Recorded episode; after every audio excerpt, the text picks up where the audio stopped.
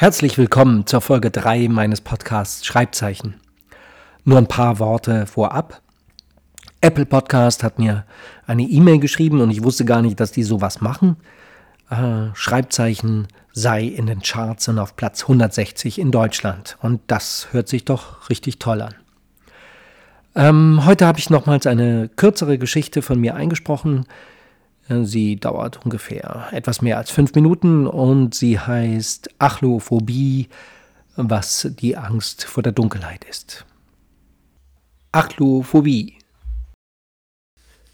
Meine Tochter Sarah hatte am Strand einen besonderen Stein gefunden, mit dem sie sich hinten im Auto unterhielt, während wir zurück in das Hotel fuhren.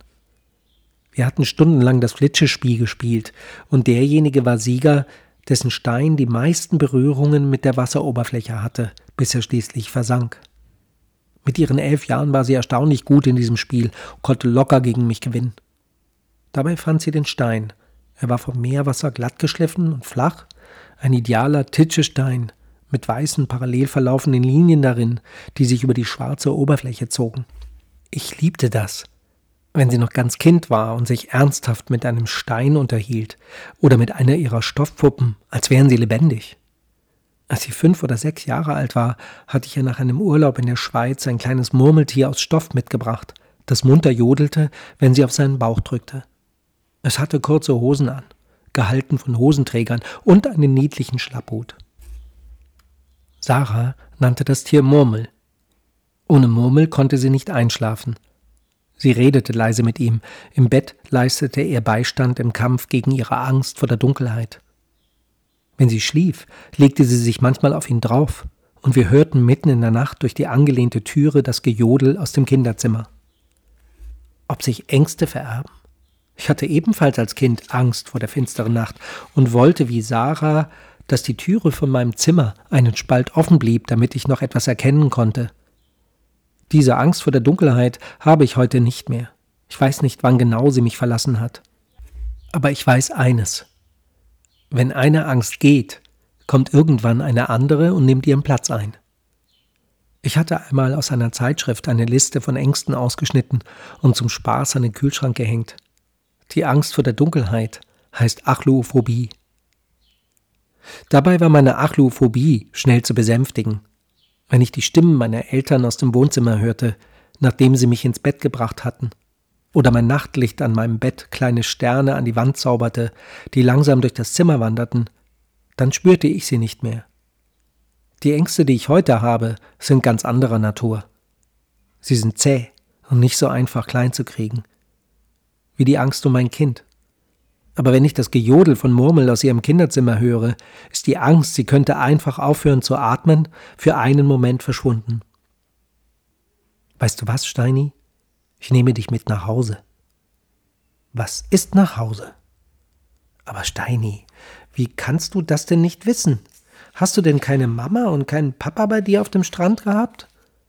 Mama? Papa? Was? Ja, ja, schon gut.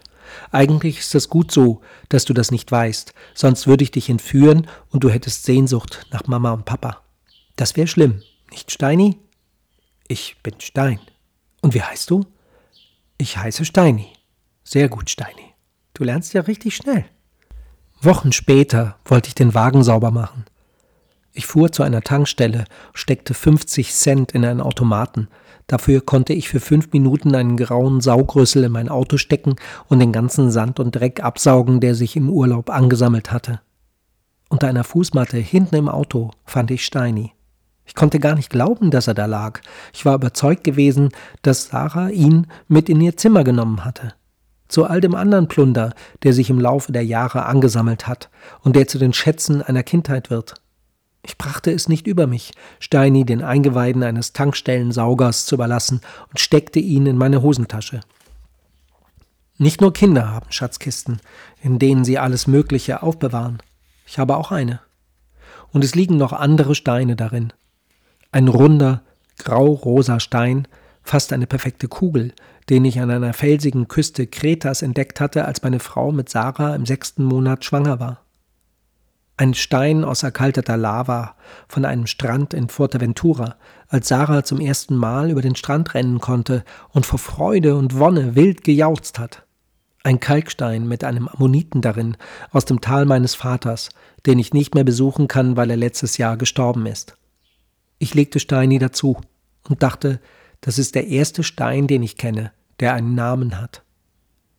Dann tanzte eine Erinnerung in mein Bewusstsein und ich ging in das Zimmer von Sarah. Wie gewöhnlich war alles unaufgeräumt.